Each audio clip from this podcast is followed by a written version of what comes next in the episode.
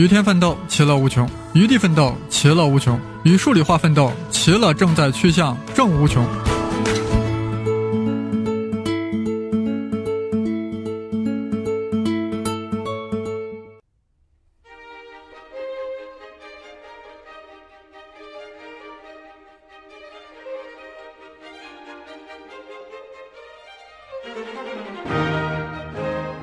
大家好，我是生粒子老师。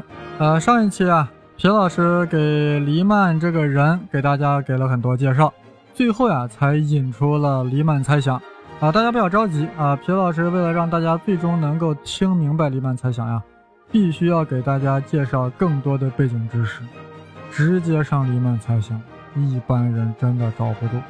好了，那我们有请皮老师继续。各位声考数理化的朋友们。我们继续黎曼猜想。黎曼猜想说的是什么呢？其实黎曼猜想表达了数数的分布和某个函数零点的关联。那么这里面出现了第一个问题：什么是零点呢？其实零点这个概念很简单，顾名思义，就是使一个函数为零的点。我们举个例子，比如说我们说一个函数 f(x) 等于 x 平方，它的零点是几呢？那你就想。X 等于几的时候会使 x 平方等于零呢？是不是就想到 x 等于零的时候，它就会使 x 平方等于零？同样道理，我们再举个例子，f(x) 等于 sinx，那么它的零点是谁呢？那也就是说，x 等于几的时候，sinx 能够等于零？那么这个时候，我们是不是就能找到 x 应该等于二分之派加二 k 派？好，这就是零点的概念，也就是使函数值为零。从图像上来看，就是这个函数图像与 x 轴的交点横坐标。那么黎曼猜想里面还有一个概念叫做数数。那么我们一起来回忆一下这个小学就学过概念。数数到底是什么呢？数数就是指只有一和它本身作为约束的一个数。我们举个例子，比如说三，我们会发现三的约束只有一和三这两个，没有其他的了，所以它就是一个数数。再比如说十九，十九也是只有一和十九这两个约数，没有其他的了，它也是一个什么数数？那么比如说六的话，我们会发现六除了一和六本本身之外，它还会有二和三，所以它就不是一个数数了，它我们称它为合数。好了，那数数知道它的基本概念之后，那你会问，为什么数数在数论中这么重要呢？啊，大家注意了，刚才有一个词语叫做数论，什么是数论呢？研究数字的理论，这个数指的是什么数啊？整数的理论啊。所以说话，数论它本身的研究对象不是数学，而是整数。所以数数就是数论中的一个重要的一个角色。为什么数数特别重要呢？刚才我们通过数数的定义，你会发现，数数其实是形成一个数的一个基本最小单元了。为什么呢？因为数数它就不能够再分解了。或者说它分解就只能分解成一乘以它自己，这种分解在我们看来是不是无效的？所以说的话，它就是形成一个整数的一个最基本单元。这就是为什么我们要研究数数，为什么数数特别重要。我们研究问题当然就是从它的产生的最原始的那个单元开始研究起来了。那么在数论中的话，有很多著名的定理都是我们耳熟能详的，比如大家都应该听过费马大定理，对吧？那么现在叫做费马大定理。那在几十年前的时候，它称为费马猜想。为什么呢？因为当年费马就猜想，当 n 大于等于三的时候，对于任意的 x、y、z 为整数，x n 次方加 y 的 n 次方等于 z 的 n 次方是没有整数解的。好，费马随便猜想的这样一个东西，困扰数学界三百多年。直到在一九九四年，由英国的数学家怀尔斯花了整整七年加一年的时间攻克了这个问题。为啥说七加一呢？因为前七年他攻克之后，发现里面是有漏洞的。后一年他又和他的学生泰勒再花了一年时间弥补了他自己的漏洞，最终才将这个问题完全解决。那么还有一个可能大家更熟悉了，叫做哥德巴赫猜想。这个猜想的话是我们。很多中国人都非常熟悉了，因为我们中国人目前是站在这个猜想的顶端。好，陈景润是证明出了哥德巴猜想里面最后的那个，也就只差一步就得到哥德巴猜想。哥德巴猜想讲的是啥？是指大于等于六的偶数都能分解成两个奇质数之和，这就是哥德巴赫猜想。大家会发现，哥德巴猜想是不是也就是跟数数有关系？为什么这些猜想都特别有名呢？因为这些概念都是我们什么，都是咱们能够听明白的。他所需要的知识都是小学、初中掌握的知识，就足以理解猜想本身了。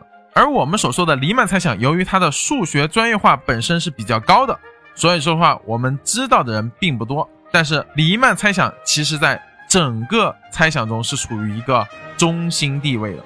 下面我们来看一下刚刚讲的黎曼猜想中的另一个问题：数数的分布。那么在讲数数分布之前，我们得先有第一个基本的认知：数数到底有多少个呢？好，答案是数数有无数个。为啥数数有无数个呢？欧几里得在两千多年前就将数数有无数多个给证明出来了。他的证明方法是用反证法，很漂亮的将这个问题解决掉了。下面我给大家阐述一下他的一个核心思想。他说，既然我们要证明数数有无数多个，但是无数多个实际上是我们看不见摸不着的，我们看见摸着是有有限多个，所以他考虑从反面切入。假设数数有有限个。那么我们是不是就不妨设有 n 个？这 n 个我们给它起个名，第一个数数我们称为 p 一，第二个数数我们称为 p 二，第三个称为 p 三，以此类推，第 n 个称为 p n。然后它现在构造一个新的数，我们记为大 N。这大 N 等于多少呢？它等于 p 一乘 p 二乘 p 三，一直乘到 p n，也就是将所有的数数全乘到一块儿，最后再加一个一。好了。刚刚我们已经说了，数数是有限个的，从 p 一到 p n，对不对？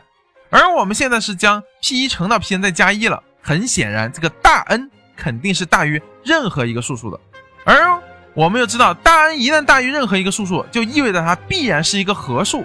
它既然是合数，那么它就一定能分解成两个数数或者是多个数数的乘积。换句话说，这个大数一定得有一个数数的约数。那么我们就不妨设这个数数为 pi，这个 pi 我们会发现怎么样？它一定能够整除前面的 p 一乘到 pn，为什么呢？因为这里面就有一个数是 pi，而这个 pi 一定整除不了后面那个加一，为什么呢？因为 pi 是数数，它已经大于一了，大于一就意味着整除不了它了，它能整出前半部分，但整出不了后半部分，那两个一个能整，一个不能整，加在一块怎么样？就不能整嘛，所以说就矛盾了。为啥矛盾了？因为我们发现这个大 N 没有任何的数数了，对不对？没有任何的数因子了，没有任何的数约束了。所以说的话，是不是产生矛盾？为什么会产生矛盾呢？那就是因为错误的假设嘛。所以说就证明出来数数有无数多个。好了，数数有无数多个，人们就会继续想，那么有没有办法我将所有的数数都全写出来呢？很可惜的是。截止目前为止啊，并没有发现数数有任何的一个啊基本的规律可以将它全部写出来的。所以说话，既然它有无穷多个，但是它又没有规律，那怎么办？那我们这个时候就考虑用统计学的观点来研究它。我们来看一看数数它到底是怎么分布在了这个正整数里面的。所以说，数学家们就开始考虑，考虑什么？构造了一个函数。这个函数我们可以。简称为数数的一个分布函数，我们记它为派 n。好，派就是我们三点一四一五九二六那个派啊，括号里面填的是 n，它代表的含义是什么？小于 n 的素数的个数。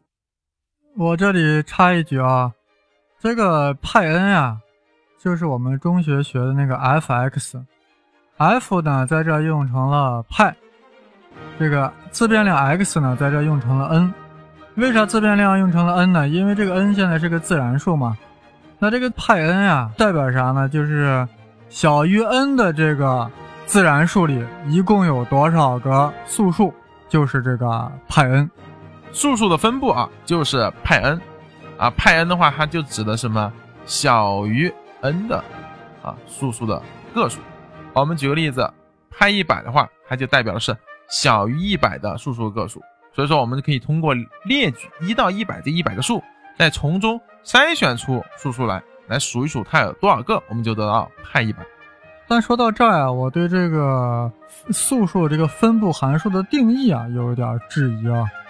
所谓分布，你是不是要考虑它分布的位置啊？不能光说个数呀。比如说，我说中国亿万富豪的分布是啥情况？你光给我说一个中国富豪有亿万富豪有五百个，这恐怕不能叫分布吧？张老师是这样的啊，派 n 它其实是一个通项公式。哦，我明白了，明白了。呃，因为派 n 是个通项公式，是吧？那你比如说这个派一百对应的是一百以内的素数的个数，那么我派九十呢，是不是对应的九十以内的素数个数呀？那我拿派一百减去派九十，不就是可以算出了，可以得到分布在九十到一百之间的素数的个数？那这样的，我刚才所要的这个素数的具体的位置的个数不就出来了吗？所以这个派 n 呀。的确不愧为是素数的分布函数。好了，皮老师继续啊。啊，沈老师说的没错。这样一来，我们就可以得到任意两个数之间它的素数个数了。但很可惜的是，数学家并没有找到派 n 的一个通项表达式。所以说，为了研究有多少个，高斯他做了一个实验，他将派 n 通过具体的数值进行计算，去试图寻找其中的规律。当然，他发现直接计算是找不出规律的。然后他经过了一系列尝试之后，发现派 n 这个数居然在 n 很大的时候会约等于谁啊？n 除一个 ln n，这两个数在 n 接近无穷大时，它们两个可以怎么样？是近似相等的。高斯通过计算发现，当 n 充分大的时候，派 n 这个数和 n 除以 ln n 这两个数越来越接近。所以说，高斯猜想，当 n 接近于无穷大时，派 n 它就和 n 比上 ln n 是相等的了。这就是著名的素数猜想，这也就是素数的一个基本分布。那么，当然后来啊，这个素数分布是由阿达玛他们完成了严格的证明。那么最后我们就可以得到啊，现在我们就称之为素数定理了。它指的是派 n 当 n 趋无穷大时是渐近于。n 比上 ln 它就意味着这两个量级在 n 区无穷大时是完全一致的。现在看来，我们已经得到了数数分布。那黎曼猜想到底是用来干嘛呢？大家注意了，刚刚我们说的这个数数分布指的是 n 充分大的时候，它俩才近似相等。而黎曼是希望能够通过一个更直接有效的方法，得到派 n 的更加精确的结果。所以说，这就是黎曼猜想。他想解决的终极目标，而黎曼利用欧拉当年发表的一个公式，打开了通往素数分布更加精确的道路的大门。好了，截止到目前为止啊，这个皮老师把这个黎曼猜想的一些背景知识、历史大背景给大家介绍差不多了。下一期啊，就要逐渐上干货了，皮老师就也就准备不客气了。所以大家要有一定的心理准备。好了，我们下期再见。